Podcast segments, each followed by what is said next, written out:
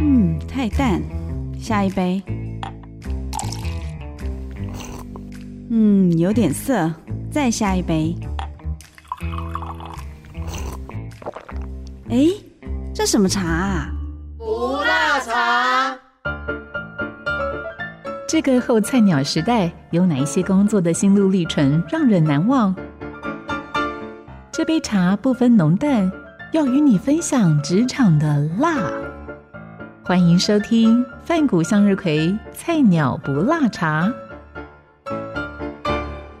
Hello，我是 Corina，欢迎您收听菜鸟不辣茶。本节目同步在空中以及 Apple、Google Podcast、Castbox、Spotify，还有古典音乐台的官网都能够线上收听到这一集的节目。菜鸟不辣茶这一个全新节目，从二零二零年的六月份起，在每周四的上午十一点钟播出。我们将会带职场的新鲜人一起来听听看职场当中后菜鸟们闯荡的故事。只听过茶分浓淡，没有听过茶分辣或不辣吗？其实这个名称是取台语“辣茶”的谐音哦，激荡出了这一个新词汇。主持人 Karina 即将化身品茶者，在每一集的节目当中，邀请一位茶友来分享他们各行各业泡茶的甘苦谈。那我们也希望呢，这个所有菜鸟们服用了这一杯不辣茶之后呢，我们从此在职场上面不辣惨。今天我们第一集的节目呢，我们邀请到的是，不知道大家有没有看过一个非常经典的电影《金牌特务》？这部电影当中有一个非常经典的台词是这么说的。Manners make it man，礼仪成就不凡之人。看过这部电影的朋友就会知道，这这个金牌特务当中呢，他们都是穿着呃西装笔挺的样子，非常绅士、英姿焕发的。那他们不卑不亢的神情，也是让大家觉得哇，原来特务也可以是有这么完整的一个形象。这就告诉我们什么了？其实礼仪或者是这个形象来说。对于每一个人都是非常重要的，所以，我们今天在第一节节目呢，就非常荣幸邀请到的是身为国际礼仪的教育讲师 Ruby 来到节目当中，欢迎 Ruby。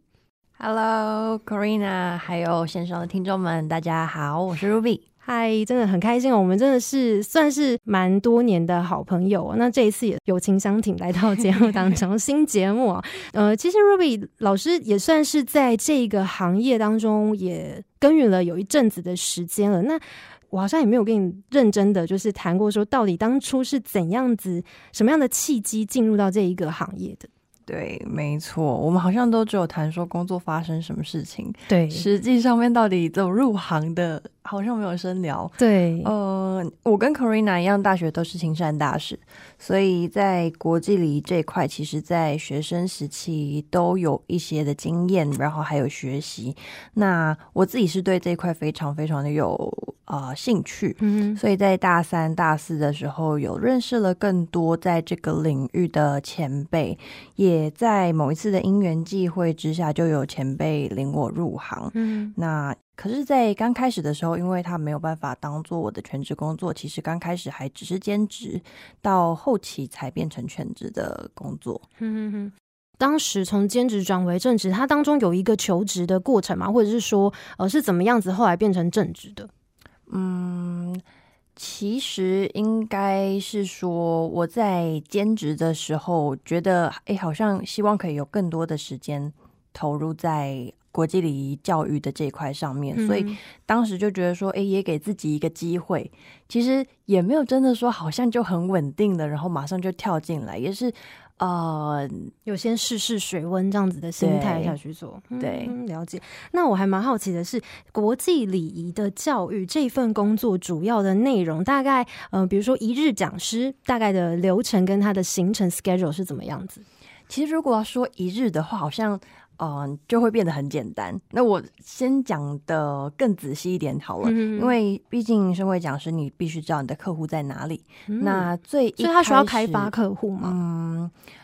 算是需要开发客户，然后你需要去呃行销自己，比如说在网络上面啊，或者是说呃，因为我大部分的客源都是学生团体，那他们就会彼此有交流。那交流之后就会觉得说，哎，有相同的课程想要找讲师的时候，就会连接过来找到我。嗯，对，所以其实，在最一开始是先跟客户接触，然后知道他们的需求是什么，之后帮他们做课程的安排。那这个课程安排里面，当然就包含制作你的简报啊，或是当天可能有需要的一些道具啊、物品啊等等的。那最后就是课程当天到了现场。比较特别一点点是这个工作，它没有一个固定的办公室，所以基本上客户在哪里，你就在哪里上班。所以呃，我每天的办公室地点都不太一样，对，但是还蛮有弹性，也蛮有自由的一个一个工作的形式。嗯，那在课程结束之后，当然你必须还得呃客户关怀嘛，就是你得知道说，哎，你这一堂课是不是有达到客户的需求？那他们未来还有没有什么呃想要上进阶的课程，或是延伸的课程，后续就会继续再跟客户来做追踪，还有后续的了解。嗯，像呃，刚刚我们讲的算是一个比较广义的一个形容嘛。那如果是比较详细一点，比如说像是课程的内容，大概有哪些是含瓜在这个国际礼仪的范围里面的？OK，目前我服务的范围大部分像是以太的课程，美姿美仪，还有形象建立。形象建立其实还包含包含你的妆发，包含啊你的外在，比如说服装，包含啊。你可能在面试的时候会遇到什么样的状态，这都在里面。嗯，另外还有一块很大项的是跟。服务相关的礼仪，比如说贵宾接待，或者是说颁奖的典礼上面需要有的技能。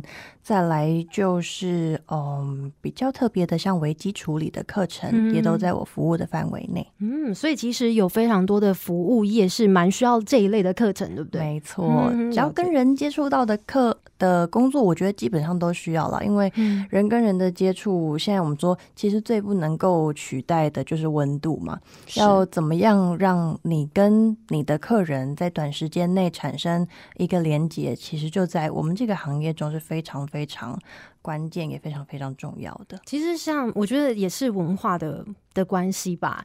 在台湾是还蛮重这个服务品质，没错，就是我们常常会有很看到一些新闻，比如说呃投诉说哪一个服务业他们的态度不好啦，或者什么之类，所以其实大家是对于服务业的是有一定的要求或是期待，服务业他们又更需要去具备。不管是在跟人之间这种人际的互动啦，或者是危机处理上面的能力，又需要再更加的提升跟精进了。没错，嗯，好。那其实我蛮好奇的是，像您刚刚有提到说没有固定的 office，没有固定的这个 办公室嘛，应该也会有一些它的优缺点在其中，对不对？像比如说上班的时间就不一定是朝九晚五，像这个一般的上班族啊，每天在固定的地方上班。那你可以跟我们分享一下这个行业，你觉得有？什么样的优缺点吗？嗯，优点就像刚刚说的，你不需要呃每天上班下班的打卡，不需要固定时间的打卡。再来啊，你的。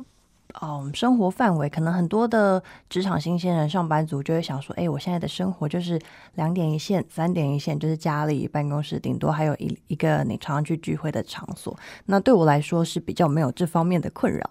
那再来就是刚刚也说到的时间上面的弹性，嗯，比较可以做自由安排。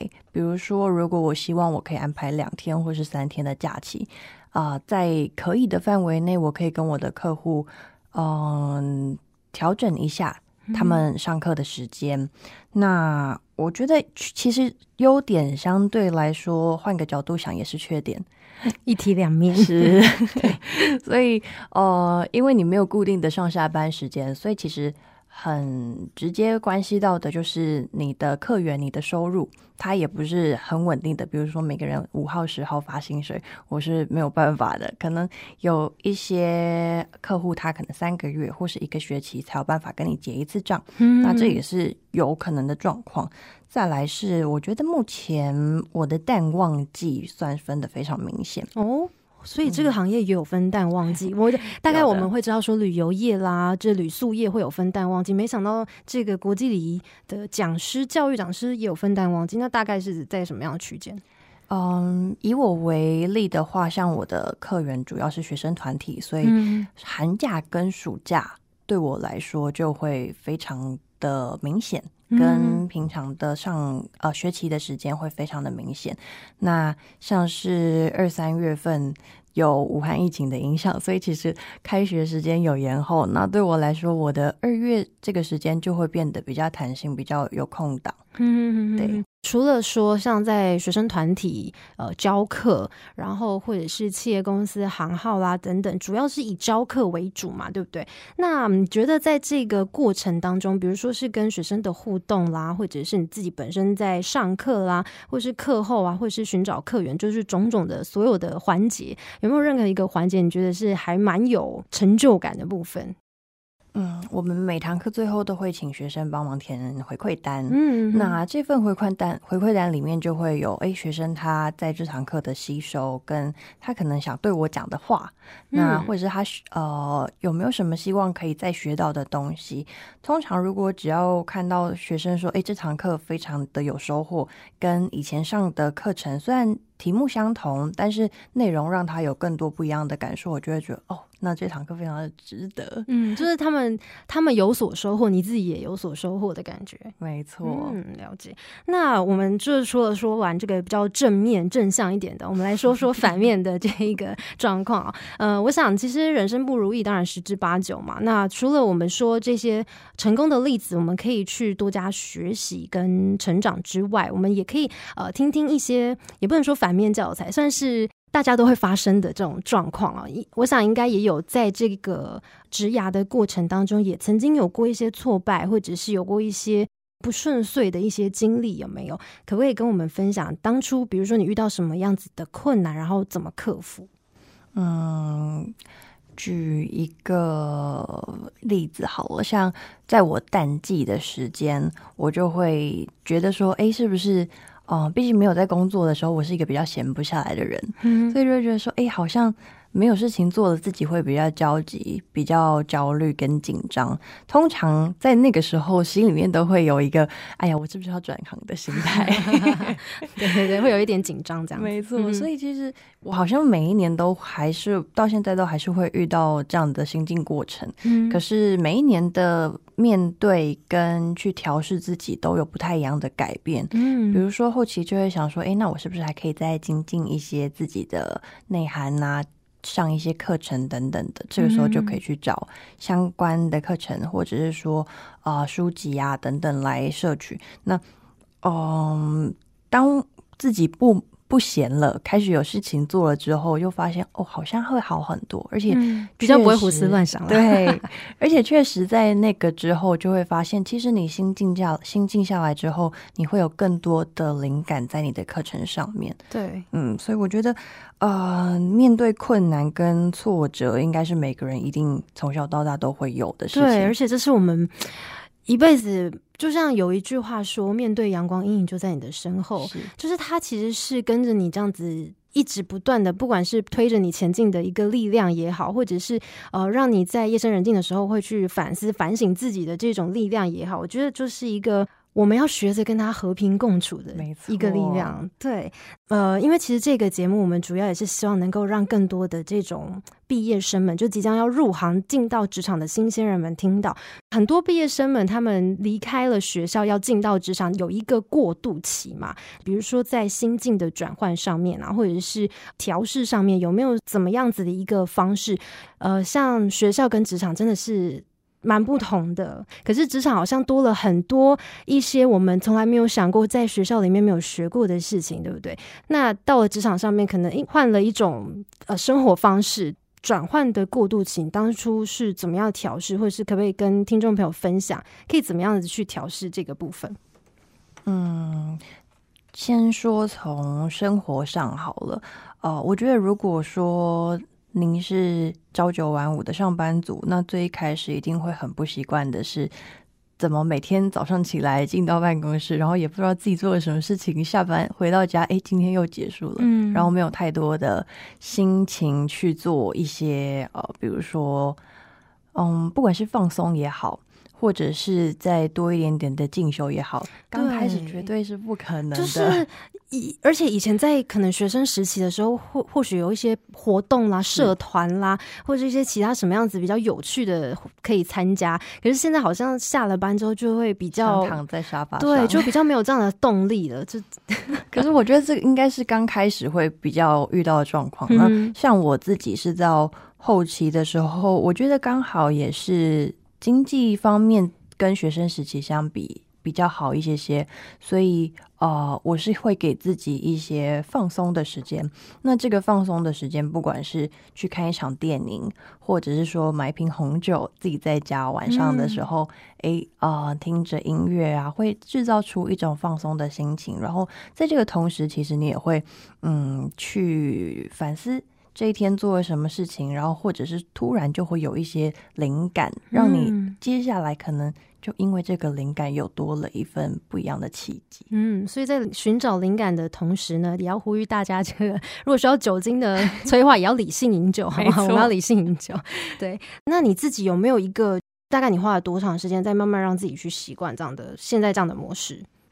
我觉得每一个阶段都是不一样的，新的要习惯的东西都不一样，嗯所以啊、要说真的，已经很能够稳定的去面对不一样的挑战，或是不一样生活上面的冲击，好像也还没有到啊、这么好夸下海口说哦，我现在可以。我觉得，因为是这一个行业也是比较多变化的，就是它并不是一个嗯比较单一化的一种工作性质，所以他其实要接触的人、要接触的单位，或者是要让自己去适应这个不同环境，也算是需要花蛮多的时间跟精力在上面。需要一直顺应很多变化的一个对，职业，是一个很有挑战性，嗯而且你可能要脑筋动得比较活一些些，然后适应力要很强的个性，嗯或许才有比较有办法来呃适应这一份工作。嗯当，然，因为他还是常常需要面对到人，所以尤其是有一些人可能会因为在台上面对底下的人讲话会紧张，可是如果你担任这个呃职位的话，可能就没有办法。可能是你需要一个喜欢舞台，然后你是有舞台魅力的人，而且也要能够克服这个紧张感的人。其实紧张大家人人都有，但是其实它是可以被训练的，慢慢的去训练，然后就可以适应这样子，或者是说可以跟紧张和平共处。对，对我来嗯说，我是很喜欢，呃，站在舞台上跟所有的观众或是学员互动的人。所以，嗯虽然说上课之前可能会紧张，可是我好像很习惯一到台上一开始讲话，然后课程一开始就可以马上衔接到工作的状态上。嗯，那你觉得在这一些就是不管是讲课啦等等的过程当中，你觉得这份工作对你来说最有挑战性的部分是什么？最有挑战性的应该是你会面对到各行各业的人。我有遇过像是饭店业、服务业的人，嗯也有遇过银行的行员，然后再来保险相关的业务员啊，或者是政府机关的人，甚至军人，都是我的服务范围的呃群众之内。嗯所以其实这些行业可能我不是每一个都真的有接触过，甚至我也都不是在这些行业里面呃有过他的工作背景。嗯那可是你必须要在课程之前知道他们到底呃需求的东西是什么，嗯要先站在他们角度帮他们想说，哎，你可能会遇到什么样的状况？那我要怎么让你在工作上面可以显现的更专业，而且自己应对起来是更顺畅的？这个会是对我来说比较有挑战性的。所以当我遇到一个新的族群的客源的时候，我必须要呃提早去了解说这个行业它的背景还有它的需求。所以其实我们也谈到了关于这个职场嘛，不一样的职场，不一样的行业别，他们也会有呃一些不一样的，比如说规则啦，或者是一些背景是需要去针对他们这个行业下去多做功课的。那我也蛮好奇，因为其实哦，像。现在目前是毕业季嘛，六月份，那相信有非常多的毕业生，呃，新鲜人，他们即将也要呃面临到求职，面临到要进到一个新的环境跟职场。老师可不可以跟我们分享，就是关于这个职场的一些礼仪，或者是求职面试的一些礼仪，我们可以注意什么？那可以让我们在求职过程，或者是我们进到这个职场的个路程来说，可以走得更加的顺遂。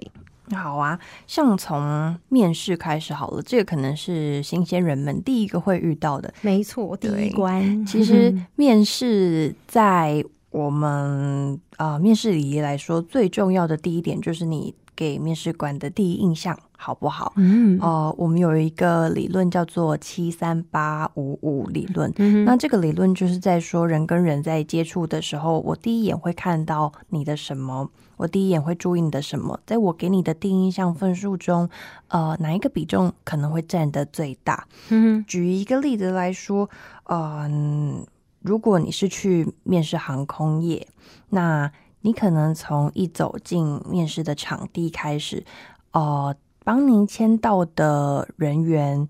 到你进入等待区，可能旁边会有一些呃工作人员在旁边，再来一直到进入呃市场，对面试的环境，面试的办公室，你的主考官，再到你出来，可能小到呃你去洗手间遇到的打扫阿姨，她都可能是替你打分数的人。嗯，所以有很多人可能会觉得说，哎，我只要在面试官面前表现的好。其他或许没有这么重要，其实我觉得不尽然。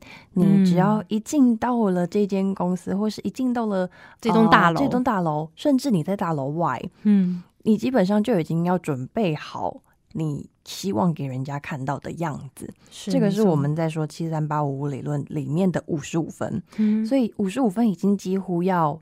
超过一半了，对他已经超过一半，接近六十分及格的分数了。那视觉有没有办法让人家觉得说，哎，你是一个很 OK 的人，是很适合这份工作的人？哦，就会从这里开始。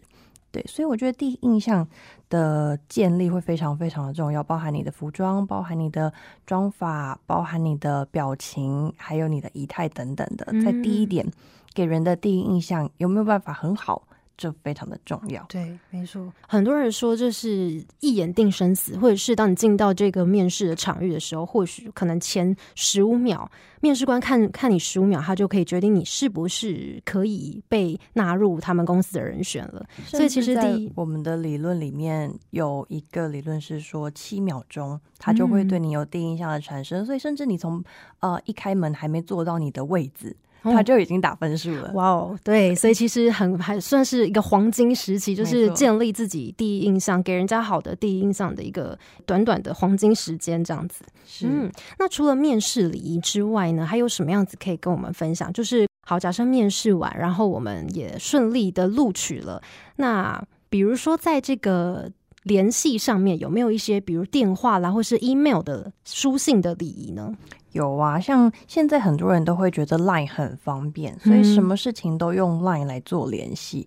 可是其实还会建议，如果你是很正式的，嗯，正式的内容，不管是打电话或是 email，其实会比 Line 来的更为正式、更为有礼貌。嗯，那在写 email 或是在打电话的开头，呃，第一个你一定要先做称呼嘛，一定要知道对方是谁。呃，我们常常会看到有很多人一打进去，或是一啊电话接通信件的一开头，马上就劈头讲说：“哎，我我要干嘛？我要找谁？” 其实这样子会让接到电话或是看到信的人觉得说：“哎，有一点点失礼，有一点点太冲动、太鲁莽了一点点，那个感受不会太好。”所以我觉得，呃，第一个打招呼是一定非常重要的。那再来就是告诉对方说你是谁嘛。然后，嗯，为了什么原因来这通电话，或是来这封信？嗯，然后，嗯，看看他有没有办法替你解决，或是说有没有办法替你转介？嗯，呃，我觉得其实还有一点很重要的是，在进入职场。尤其新鲜人在进入一个新的公司，他们可能都会不知道自己该穿什么衣服。嗯，对，很多人可能觉得说，哎，要很正式，那是不是西装打领带、套装等等的？可是其实不是每一个行业都是这样子的打扮。对，其实也是可以透过询问一些前辈来去调整自己的穿着，因为像有一些可能工程公司。或许比较不适合穿高跟鞋，对我们可能要穿的比较好活动、比较方便活动的，所以其实也是要针对不同行业下去做调整嘛。对，所以其实我会建议你在面试的时候就要好好的去观察办公室或是面试官的服装，这个对你第一天上班的服装会有很大很大的影响跟参考。那嗯，进入办公室之后，我常常有听到或是看到一些文章会讲说，哎，是不是呃，一定要等你的主管下班，你才可以下班啊？哦，对，这应该也是很多新鲜人们会很有一个疑问的。好，对，所以像我自己在呃成为国际礼仪讲师、担任正职之前，其实我自己也有在办公室上过班。嗯，那那个时候，我觉得我同事算蛮好的。下班时间一到，他虽然自己要加班，还没有下班，那就马上转过来跟我讲说：“哎，你可以下班了，你的时间到了。”我的第一天没有像大部分人的 confuse，一直在观望，说：“哎，主管下班了没？可不可以走了？”嗯对对，因为其实这也算是一些职场的潜规则，对不对？其实每一个职场都会有它属于它的潜规则。潜规则这件事情跟它的框架，刚 Corina 就讲到，不是每一个公司或是每一个行业都会一样，所以它必须有它的弹性。那对于礼仪来说，礼仪也是有它的弹性在的。对，其实像办公室里面哦，就是也是不乏有很多的新鲜人会有疑问，是有的时候呢，你进到一间办公室里面，那都是前辈。你是最菜的菜鸟嘛？那其他都是前辈的时候，可是或许有一些虽然资历比你深，可是却又年纪其实比你小，然后或者是真的资历非常非常深，那到底该不该叫他哥、叫他姐、叫他经理、叫他乡里，就是他的职称呢？这个其实也是需要拿捏的。没错，通常最保守的方法一定就是。第一次一定是先叫职称，嗯，就是最保守。比如说经理好或什么这样。对，嗯，那可能被称呼的人，他就会有自己习惯或是希望被称呼的方式，他就会反跟你讲说，哎，比如说叫我的名字就好啦，或是呃，可以不用这么拘束，叫我什么什么就好了。那你就可以顺着他的他的话，嗯，下来看他希望你叫他什么。对，有一些人可能真的不希望被叫哥、被叫姐，他们会觉得好像老了，对，被叫老好像。提高了一个辈分，这样子。对，而且可能会觉得距离感加深。对对，有的是这样，没错。嗯，那除了这个之外呢？比如说像职场的礼仪之外呢，还有没有什么其他的新鲜人可以注意的部分？嗯，其实我觉得还有很多生活礼仪，不管新鲜人或是。你进入职场还没进入职场，所有的人都必须要知道的，像是搭电梯的礼仪啊。哦，对，电梯礼仪，尤其是现在很多办公大楼嘛，所以其实大家上班的需要可能都需要搭电梯。那这个电梯礼仪或是行车礼仪这些，其实也都还蛮可以跟大家分享。没错，没错，可以简单先跟大家分享关于电梯礼仪，因为我们常常会有一台电梯坐满了，可是呃，可能有一些人。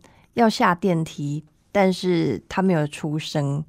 比如说站在后排的人觉得说：“哎，我要下电梯。”觉得好像大家都应该要让我，对，应该理所当然，大家应该要退开，或者是全部人都要出去，让他呢这个能够出得了电梯之后，大家再自动归位这样子。但殊不知，其实。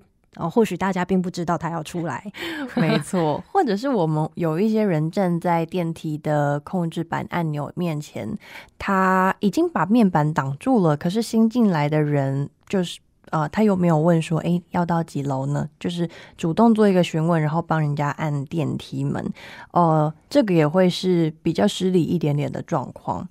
然后再来是，所以就是站在这个面板旁边的人就会自应该要自动有这个意识，要当电梯先生或是电梯小姐，就是帮大家服务一下。如果说今天电梯里面人已经很多了，你可能就是要先有这个意识，说哦，我站在这个位置，大家他会有这个需求要来按这个楼层或者是开门跟关门的按钮。嗯，出电梯的顺序呢？出电梯的顺序，如果说今天所有的人都要出电梯，那一样的咯，站站在面板面前控制按钮面前的人，也要当一个服务的人员啦，要一个服务的精神，帮我们按好电梯门，让大家都可以先出去，之后你再最后出去。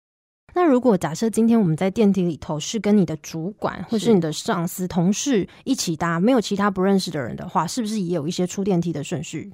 有的，有的。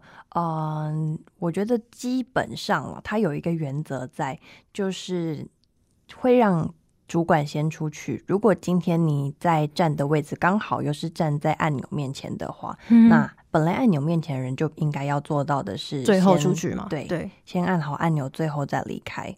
对，所以我觉得今天不管你跟谁都是这样子。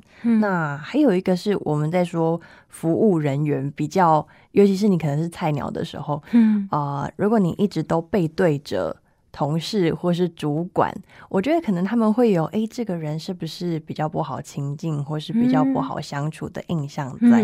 如果可以的话，其实电梯的时间不长，那不管要不要讲话，至少你的面向他们会相较来说更好一些。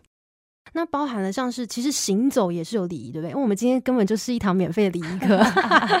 对，Ruby 简单跟我们分享一下啦，就是关于行走礼仪。因为其实我们在职场有的时候，呃，可能跟主管一起出去拜访客户啦，或者是出差啦等等的，我们一定会有需要跟呃主管或者是跟一些前辈去互动交流的需要。那在这部分呢，嗯，像刚刚 Corina 有听到的坐车礼仪，在这一块是。大部分的人会比较需要知道的，嗯，因为常常我们可能跟主管一起出去，或许他有车，他开车，那如果是两个人，就你跟主管两个人的话。千万不要觉得很害羞，不坐副驾驶座，自己跑到后座去。哎，对啊，我们其实我刚刚原本是想要卖关子，问问听众朋友说，哎，你觉得应该要坐在哪个位置？没想到 Ruby 老师已经先公布了答案了。OK，因为你如果直接往后面坐的话，就会有点像我们在打小黄，在打 Uber 的感觉。对，就是你是一个乘客，你是你是客人，对，贵客才会坐在后面。对，驾驶座的人他就会被当成司机，对主管来。说是非常非常没有礼貌的，对，所以呃，副驾驶座的位置一定不能空着。嗯，好，所以其实我们生活当中其实处处都是礼仪，包含了像是你开门、关门，或者是你在职场上面你应该要怎么样子应对进退，其实处处都是礼仪。有的时候我们职场新鲜人就是缺乏了一个这样子的。机会或许没有这个机会去认识到说哦，原来这个是有一些美感在里面，我们应该要怎么样子去注意啊等等，所以菜鸟总是会被一些前辈默默心里面会觉得他们有点。白目这样子，不知道怎么可可不可以这样形容？但是就是会觉得，嗯，好像欠缺一些该有的一些注意到的一些小细节这样子。不管是不是菜鸟，我觉得就包含了像是你自己，就算是现在公司的中间分子，或甚至是你已经是主管了，也是在每一个不同的位置上面，你都会有一些需要表现得宜的这种礼仪需要学习。那我还蛮好奇的是，那 Ruby 老师自己从学生时代，然后一直到现在出了社会，变成了讲师了。那在这个培育的过程当中，包含自己的学习，然后你自己的内化精进，一直到现在，有没有遇过什么样子的贵人啦，或者是呃提携你的人，能够让你就是现在这样子哦，就是感觉嗯走的好像挺顺的，然后还可以跟很多朋友分享的这些学习的经验。嗯，从我入行到现在，其实我觉得每一个接洽过的客户对我都蛮好的。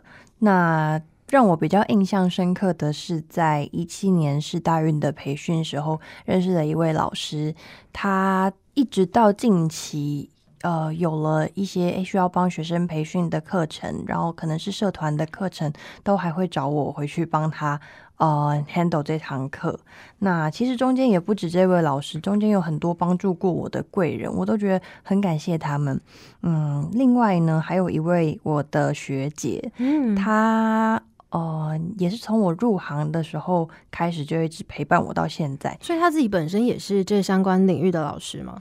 嗯，他也是，不过他现在目前是兼职在做礼仪的讲师。那为什么会说特别感谢他？其实当初我呃会走入这个行业，也是因为他的鼓励。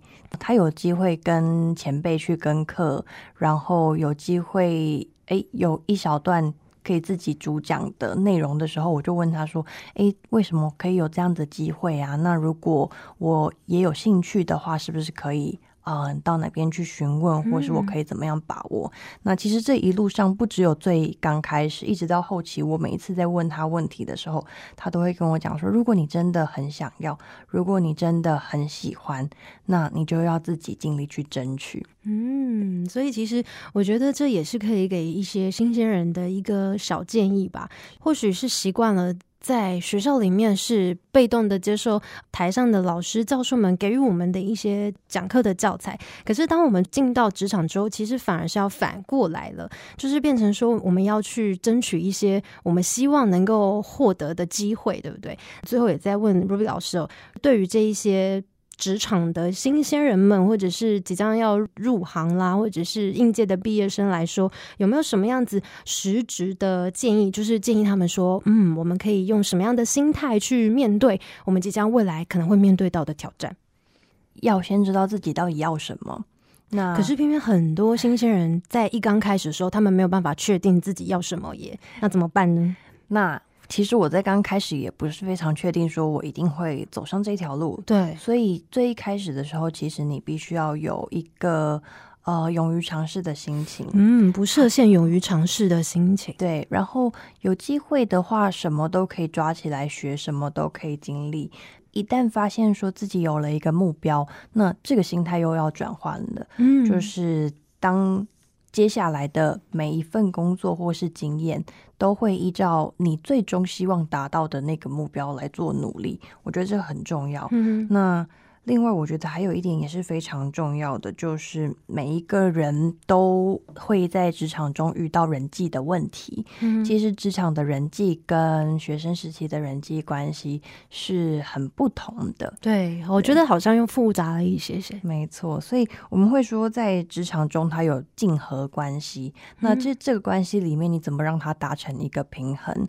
在你遇到挫折或是 A。受到伤害的时候，怎么样去调试自己的心情？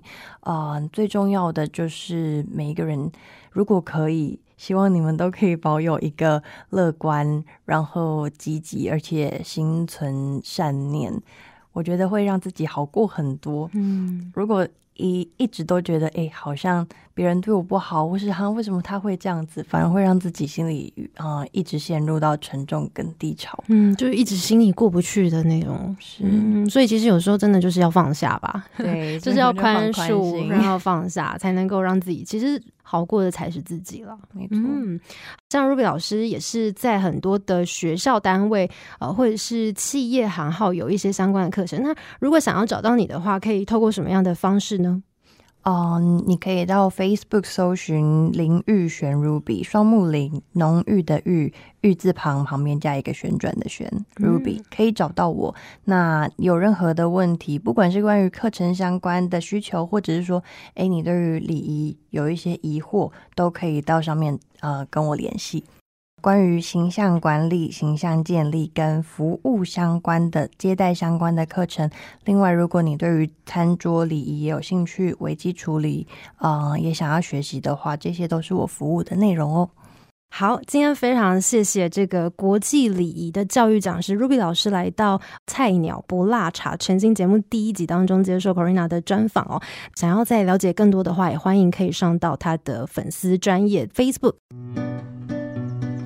那么也谢谢您今天的收听哦，希望你听完这一集呢，也跟我一样有非常多的收获，等于是免费的让 Ruby 老师帮我们上一堂试听的课程哦，让我们更加的了解自己在生活当中、职场当中，呃，其实是存在非常多的礼仪，是我们可以学习的。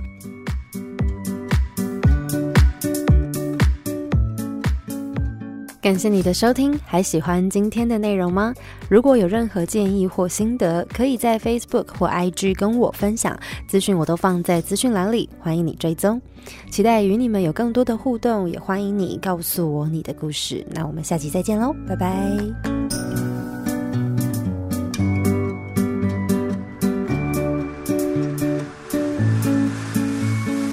本节目由台中古典音乐台制作，六月起到八月底，每周四上午十一点钟同步于广播频道 FM 九七点七播出。